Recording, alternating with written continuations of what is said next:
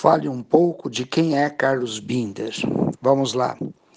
Carlos Binder, hoje com 59 anos, às vésperas de completar 60 anos, é, começou as suas atividades musicais é, na Corporação Musical Lira de Mauá, com o advento da Lira fazendo uma banda infantil na época, né?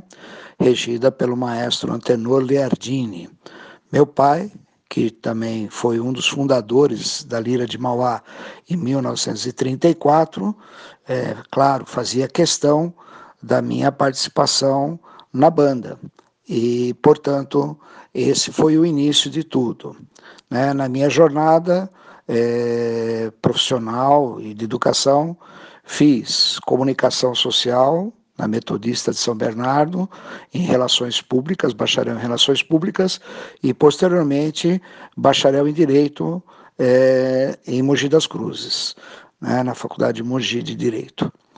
É, paralelamente, trabalhei é, muitos anos em São Paulo como diretor administrativo financeiro na área de saúde e seguro-saúde.